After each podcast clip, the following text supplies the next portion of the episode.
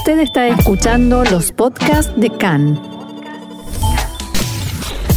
CAN, Radio Nacional de Israel. Continuamos aquí en CAN, Radio Reca en español, Radio Nacional de Israel, y este es nuestro momento para la reflexión, para pararnos a pensar un poquito en todo lo que nos rodea. Y para eso contamos una vez más con la valiosa ayuda de la psicóloga clínica Sabrina Falikov. Hola Sabrina, ¿cómo estás? Hola, ¿qué tal? Gracias por la invitación. Un gusto volver a tenerte con nosotros y me gustaría poder hablar hoy sobre estos enfrentamientos, porque no le encuentro muy bien el término, y llegan a enfrentamientos y agresiones, sobre todo en las redes sociales, pero no solamente, que están generando temas como por ejemplo la vacunación, las eh, restricciones del coronavirus y demás. Esta división tan profunda que se está generando. Sí, eh, de hecho en Argentina cuando se empezó a hablar sobre esas diferencias o divisiones políticas se la llamó la grieta, ¿no? Como esa ruptura que hay entre dos posiciones totalmente diferentes, ¿no?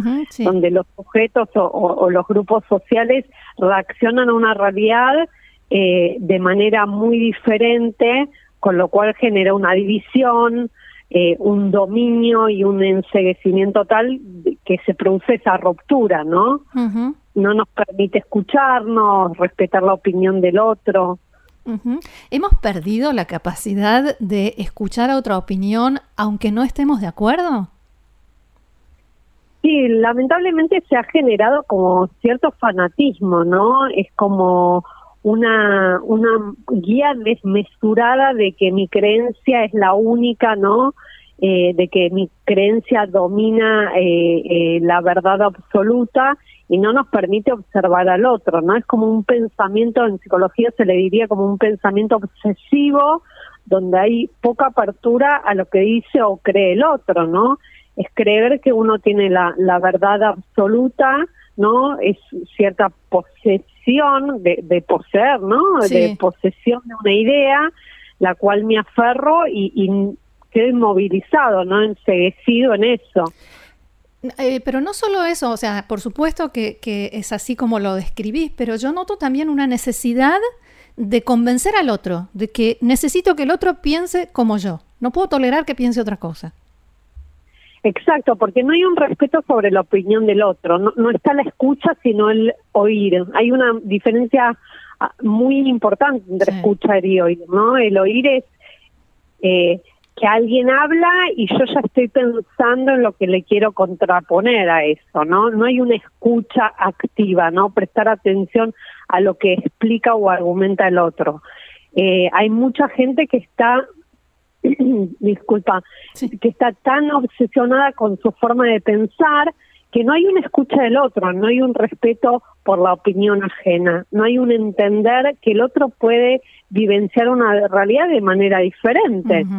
Sí, ahora, eh, cuando una persona habla así, eh, sin dar lugar a ninguna otra opinión y con ese enseguecimiento y fanatismo, ¿esa es una muestra de seguridad en lo que cree o lo contrario, de tanta inseguridad que mejor no le toque en su teoría? Esa inseguridad, lo planteas muy bien, porque tiene que ver con cierta inseguridad, ¿no? Es como no tolerar que el otro no piense como yo y en realidad si uno está seguro de lo que piensa, también respeta lo que piensa el otro, ¿no? Es como tener cierta tranquilidad de que, bueno, esta es mi forma de ver mi realidad, la realidad objetiva, y después el otro tiene su realidad objetiva, ¿no? Con su propia subjetividad, por supuesto. Entonces, como vos bien decís, tiene que ver con cierta inseguridad. Es como una necesidad de convencer al otro de, a mi bando, ¿no? Pasar a mi, a mi, a mi, a mi bando que esta es la verdad única, cuando en realidad si uno se queda tranquilo en que yo creo que esta es mi verdad y así lo veo yo, respetando la verdad del otro, eh, será desde un lugar mucho más seguro, ¿no? Mucho más confiable. Pero tendemos, hay una tendencia, digamos, a este tipo de personalidades de expresar su propia realidad de una manera muy agresiva, ¿no? Ofendiendo al otro, eh, y aferrarse, como te decía antes, a esa idea como una idea única, ¿no? Como cierto fanatismo de una idea. ¿Hay alguna posibilidad de abrir un diálogo con una persona en esa situación o una persona eh, con esas características? ¿Cómo se puede hacer para tratar de llegar? Porque es como que uno no tiene acceso, está bloqueado y no llega a esa persona. ¿Qué, qué nos recomendarías? Bueno, hay una técnica, digamos, que, que tiene que ver con poder aceptar el comportamiento y la creencia ajena, que tiene que ver con la asertividad, ¿no? Las asertividades consisten en no reaccionar al pensamiento o comportamiento de los demás de una forma violenta, no vehemente, sino con autorrespeto, con, con autoestima, ¿no? Con, con creer que lo mío está bien, pero también que el otro puede tener otra visión. Eh, es no adoptando una, una, actitud, una actitud eh, defensiva, no estar a la defensiva de todo el tiempo o agresiva acerca de mi, mi verdad o, mi realidad o mi lectura de, de lo que es la realidad, sino reafirmar mi posición personal sin tener que imponer al otro, que es lo que yo te decía antes sobre la diferencia entre la escucha y el oír. O sea que si el otro si el otro es agresivo, yo no me pongo más agresivo todavía. No, porque entramos en lo que se llama la escala de violencia, ¿no? Eh, uno grita, yo grito más fuerte mm. y así sucesivamente, ¿no? Justamente de lo que se trata con la asertividad es poder comunicarse de una forma efectiva, ¿sí? Decir lo que queremos transmitir de una forma firme, pero a la vez respetuosa y empática, ¿no? Teniendo en cuenta que hay un otro que puede pensar diferente. Hay un punto en el que hay que bloquear a este tipo de, no digo de personas, sino de actitudes. Eh, por ejemplo, con el tema de las vacunas, mm, que puede llegar a ser peligroso porque manejan información falsa, porque eh, impulsan a la gente a no vacunarse o a no cuidarse, no usar el barbijo, eh, todo tipo de teorías conspirativas. ¿Cómo se maneja eso? Mira, querer quererte dar la razón, digamos, eh, eh, es muy desgastante, ¿no? Esta lucha por querer tener la razón y por querer imponer mi idea. Entonces, cuando llega un punto donde mi salud mental, mi paz mental se ve afectada, eh, es, es, es saludable bloquear. Y bloquear, te digo, concretamente, sí, digamos, justamente si hablamos de las redes, digamos, cuando las personas se vuelven muy agresivas, poder bloquear esa persona simbólicamente o concretamente por mi paz mental.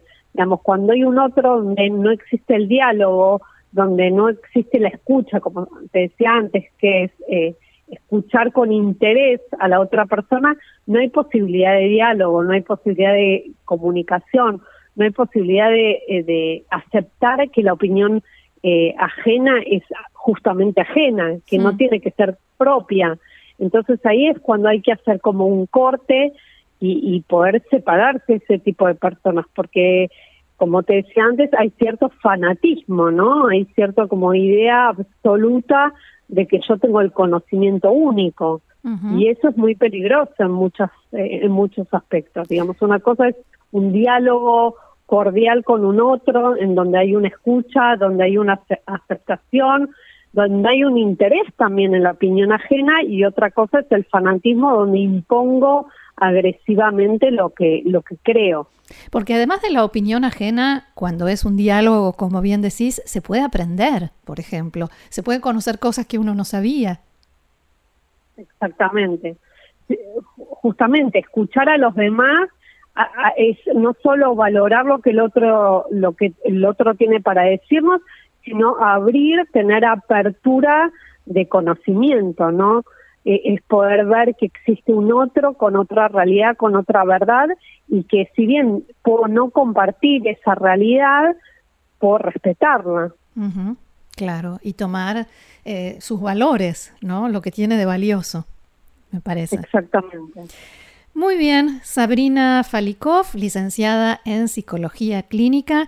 Ha sido muy interesante, pero también eh, uso nuevamente el término muy valioso, un, tema que nos puede ayudar a enfrentar esta nueva realidad. Así que te agradecemos también, eh, también hoy, también por esto y será hasta la próxima.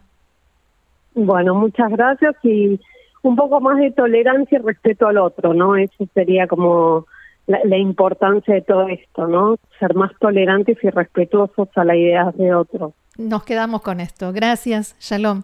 Gracias, Shalom.